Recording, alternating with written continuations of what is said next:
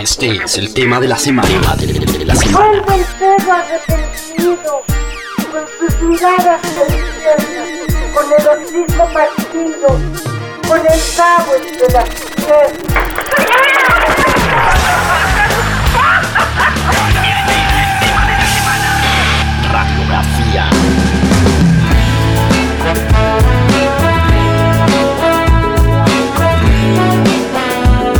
Paseando por Madrid eh, en otoño, me doy una vuelta por la calle Atocha y me encuentro con el ruso. Así maravillosamente. Mateo Sujatovich, bienvenido a Latin Roll una vez más. ¿Cómo estás? Bienvenido a Madrid, bienvenido a España. ¿Cómo te encuentras? Muy bien, la verdad que súper. Acá un día más en Madrid, que me vine un par de días antes de los conciertos para, para eso, para aclimatarme, pasar bien un rato y, y divertirme un poco acá con amigos. Así que bueno, ya preparándome para, para empezar los conciertos y, y con la linda noticia de tener el soldado de Barcelona hace un rato. Así que muy bien. Vi unas imágenes muy curiosas. De hecho, estuve hace unos seis meses en Buenos Aires y me paseaba por ahí por, por Cabildo y Juramento, que hay además unas tiendas muy curiosas de, de discos, ¿no? De hecho, es una zona, eh, ahí como en, Belgrano, si no estoy mal, que mm, te puedes encontrar tiendas de compraventas, como en galerías, luego hay otras tiendas de discos. Y justamente vi que convocaste buena gentecita ahí, ¿cómo fue, cómo fue celebrar ese tercer aniversario del álbum ahí en, en plena calle? Bien, lindo. Bueno, son los tres años de Cabildo y Juramento, que es poco tiempo, pero a la vez es, es un tiempo con- considerable. Y, y me dieron ganas de poder celebrarlo ahí un rato.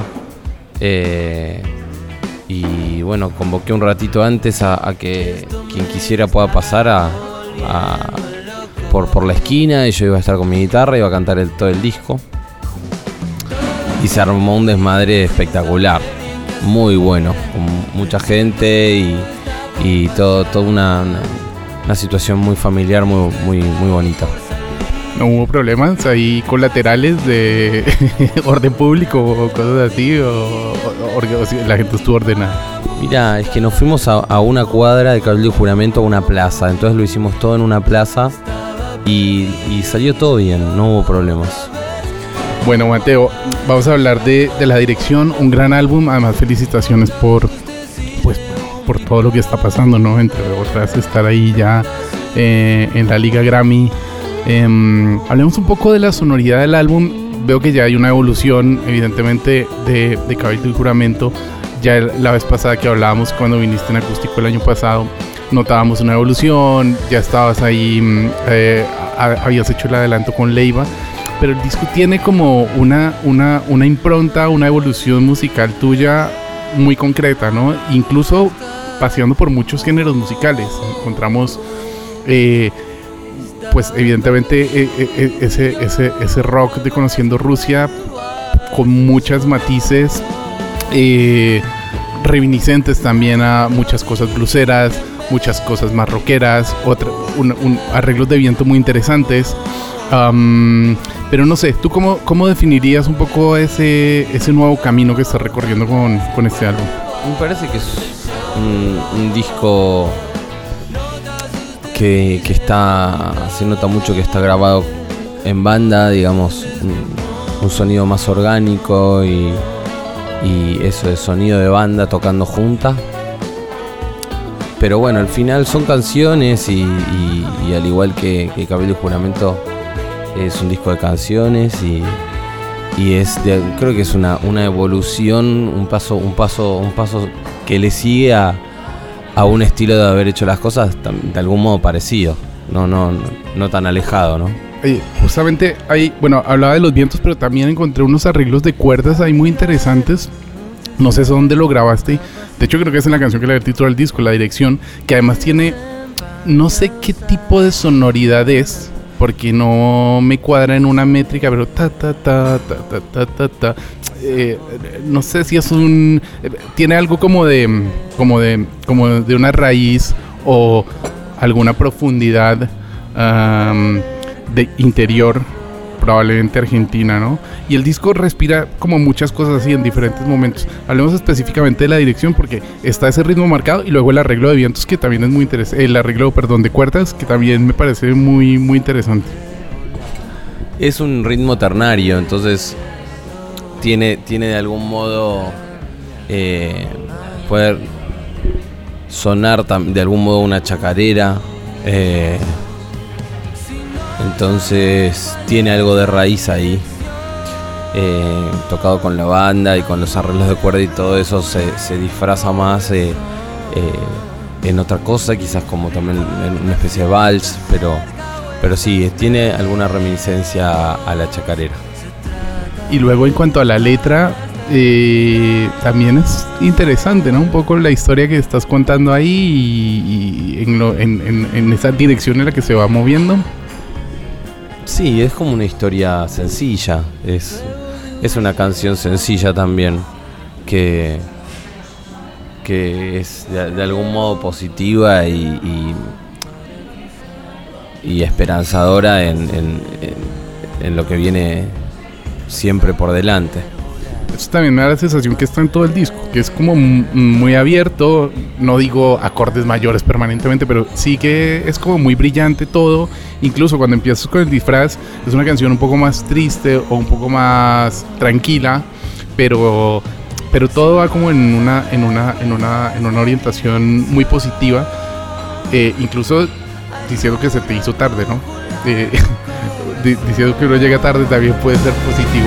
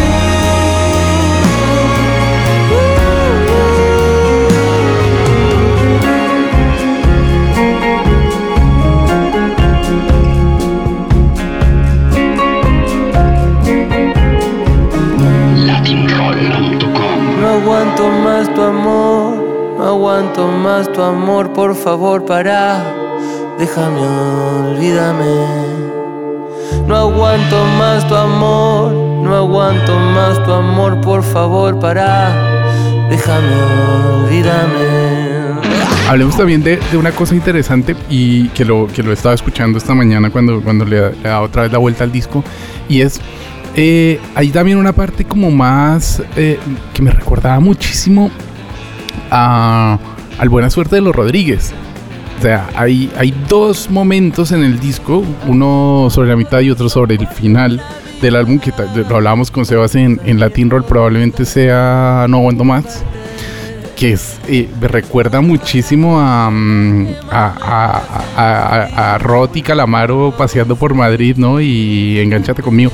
Como que estás tomando también momentos eh, estás actualizando el pulso de, mucha literatura musical argentina en, esta era, que también es muy interesante porque eh, hoy por hoy en Argentina estamos muy metidos en, algo que es muy interesante, eh, lo que está pasando con Woz, con Trueno, con Duki, las chicas, María Becerra, pero todo está en un, en un fenómeno como eh, trapeado yo le llamo, sí, el, trapeo argentino que, se está tomando el mundo y que no está, no está nada mal.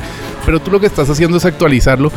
Y, volviendo a esto, eh, me, sonaba mucho, no, sé para ti, por ejemplo, qué significaron los Rodríguez o ese momento musical de español argentino, porque además tú también viviste en, Madrid en esa época. Sí, creo que Rodríguez es de algún modo esa esa mezcla perfecta entre, entre la música la rumba flamenca y, los ritmos auténticos de acá y, y las guitarras y la voz de, de dos argentinos, ¿no? O sea, la voz de Andrés completamente porteña y su modo de escribir. Entonces, ahí creo que también se me, se me cruzó a mí algo por haber vivido un poco acá y por ser muy fan del rock argentino y, entre, entre ellos de Andrés. Y surgió esta canción que, apenas, apenas la empecé a componer me di cuenta de que tenía en las manos algo, de algún modo un, un chiste también, ¿no? Como algo- porque es una referencia muy clara y no deja de ser también como una especie de humor eh, a poder hacer una canción de ese modo. Y luego lo otro que encuentro en el álbum son los otros arreglos, o sea, como los vientos y una parte también más blusera, más dinámica, ¿no? Em, no sé, ¿estas canciones nacieron como con esta estructura o fue algo que, que- fuiste de pronto dándole la vuelta ya atravesado en el proceso de grabación o, fueron como concedidas así desde las demos? Mm, No, bastante desde los demos, sí. A mí me gusta mucho, siempre me gustó mucho el blues. Y, Vos y yo, que es la última canción del álbum, es eso sí, como un rock and, un rock and blues total. Eh, sí, es, al- es algo que todavía no lo había hecho en, en ninguno de los otros discos y es un aporte nuevo. Y luego, eh, pensado ya en el directo, ¿cómo tienes pensado como hay una, hay una, me imagino que puede haber, de hecho, una modificación de, no del repertorio, pero sí de la sonoridad para que volver a, eh, conociendo Rusia y Cabildo en Juramento un poco más enmarcado en esta sonoridad, ¿no? De, de la dirección o cómo tienes ensablado un poco, un poco el directo y qué vas a presentar estos días acá en, en España. El directo es, es- va a ser parte de toda una gira, de, de- un año de tocar, eh, de un año de ir girando y, haciendo un montón de shows y todos los shows son distintos, pero por otro lado se lleva una, una línea, ¿no? Eh, traemos obviamente la dirección, pero también tocamos un poco de todo. Así que va a ser eso, como un, festejo también de poder venir acá con la música y con nuestras canciones y, y que encima con las salas bastante llenas. ¿Cómo fue el aporte de Nico Cotton? De hecho, a Nico Cotton lo descubrí porque me lo recomendaste tú. Me dijo, ah, me está produciendo este, eh, me está produciendo Nico. Yo empecé, yo estoy como mm, muy friki de esos segundos nombres o a veces primeros nombres, ¿no? Que, que se te convierten en esenciales. Y ahora también, además de... de las nominaciones que tiene contigo también ha trabajado con muchos otros artistas. ¿Cómo ha sido el aporte y cómo ha sido como ese esa relación productor artista, productor compositor? Como para ti qué tan importante es un productor? Mira, me parece que un productor es una figura mega importante. Eh, y, él es un productor impresionante y un amigo, la verdad. Eh, este fue el segundo disco que hicimos, ya con una confianza de ojos cerrados, porque bueno, confío mucho, mucho en, su criterio y en sus aportes. Eh, y, él también tiene una confianza muy linda en mi música. Entonces es un, es un lindo match que, que hacemos juntos. ¿Cómo te fue en, eh, en Cordillera? Creo que es la primera vez que fuiste a, es la primera vez que vas a Bogotá. ¿Cómo te sentiste ahí eh, abriendo? Porque además estabas abriendo uno de los escenarios, pero además el festival fue muy interesante porque marcaba, marca como un punto de inflexión muy interesante para, mm, para, para reabrir eh, las sonoridades latinas en, en Bogotá, ¿no? ¿Cómo te fue? ¿Cómo te sentiste ahí? Ah, buenísimo. Mi primera vez en Colombia. eh, pasé por Medellín también que hice un- unos conciertos ahí. El Cordillera que estuvo buenísimo, un tremendo festival. Y, lo abrimos el segundo día y ya había un montón de gente que cantaron un montón. Y luego pudimos hacer, bueno, dos conciertos llenísimos en, en Bogotá. O sea que la verdad es que me llevó una, una muy linda imagen y, lindos recuerdos de, nuestra primera ida a Colombia.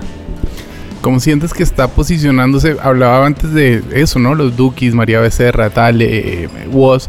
Y vemos que, que- evidentemente el reggaetón, el trap, eh, se está tomando mucha, mucha participación en- a nivel mundial.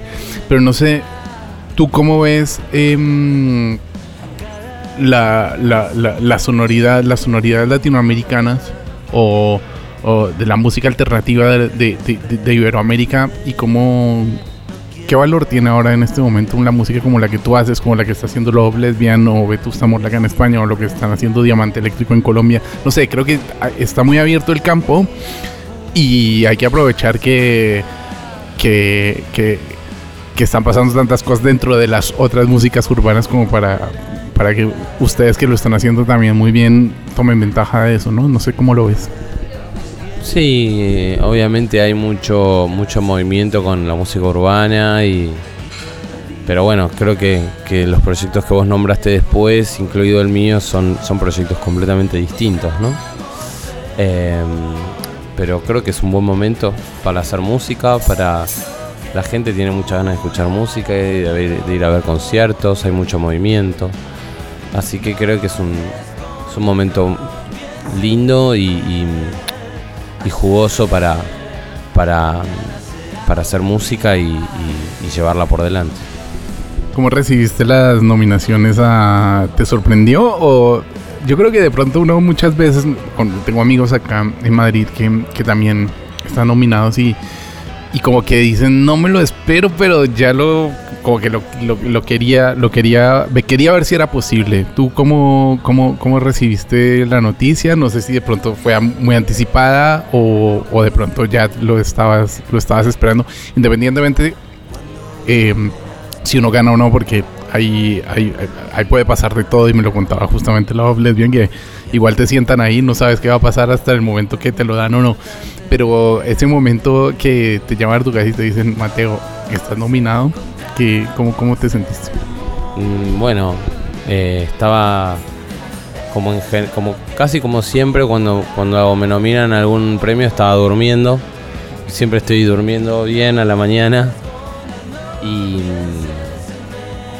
y nada, me desperté con muchos mensajes y gente que trabaja conmigo felicitándome y, contándonos lo de las nominaciones y tal. No me lo esperaba, pero tampoco me parecía un imposible ya tuve nominado con Cabildo y Juramento, entonces ya tuve esa experiencia previa. Eh, no pude ir por la pandemia, pero ahora bueno, ahora me va a tocar ir a, Las Vegas a participar de ese evento gigante.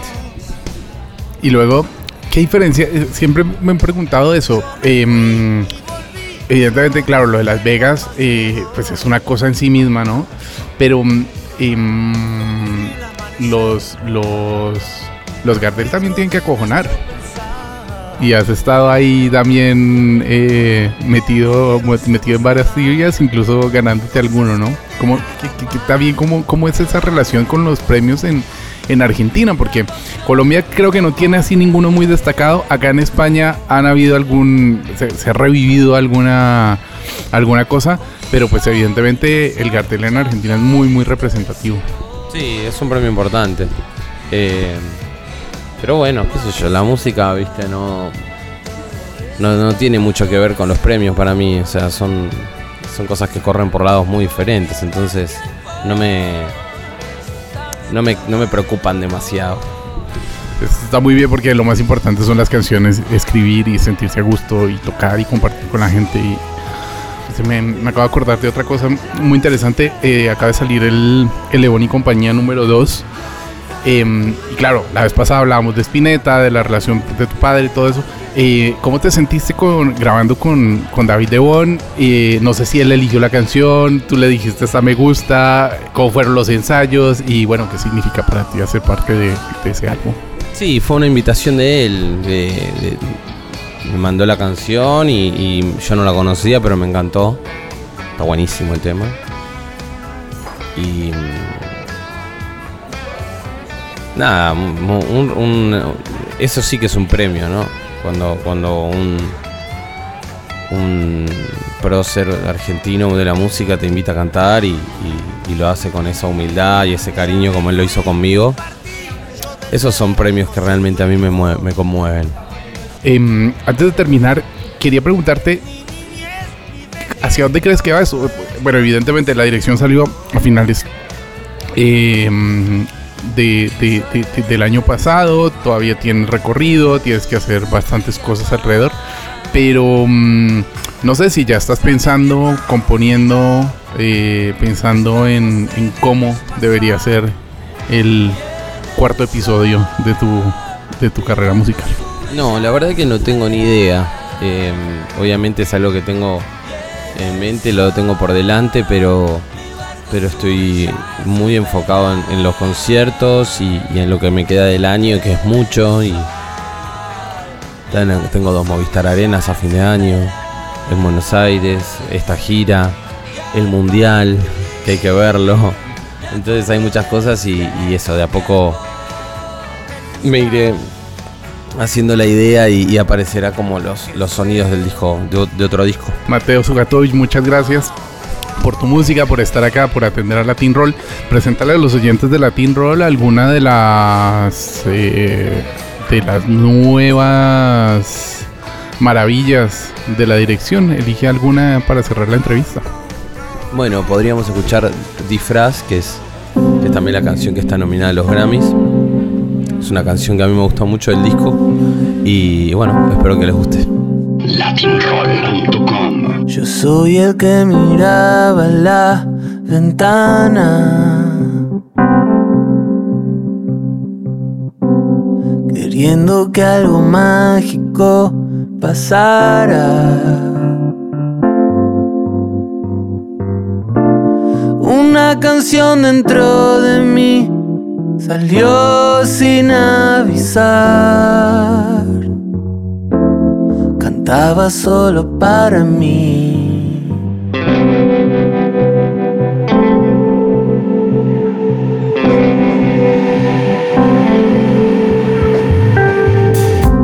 Yo soy el que te sigue a todas partes. También el que se va sin avisarte.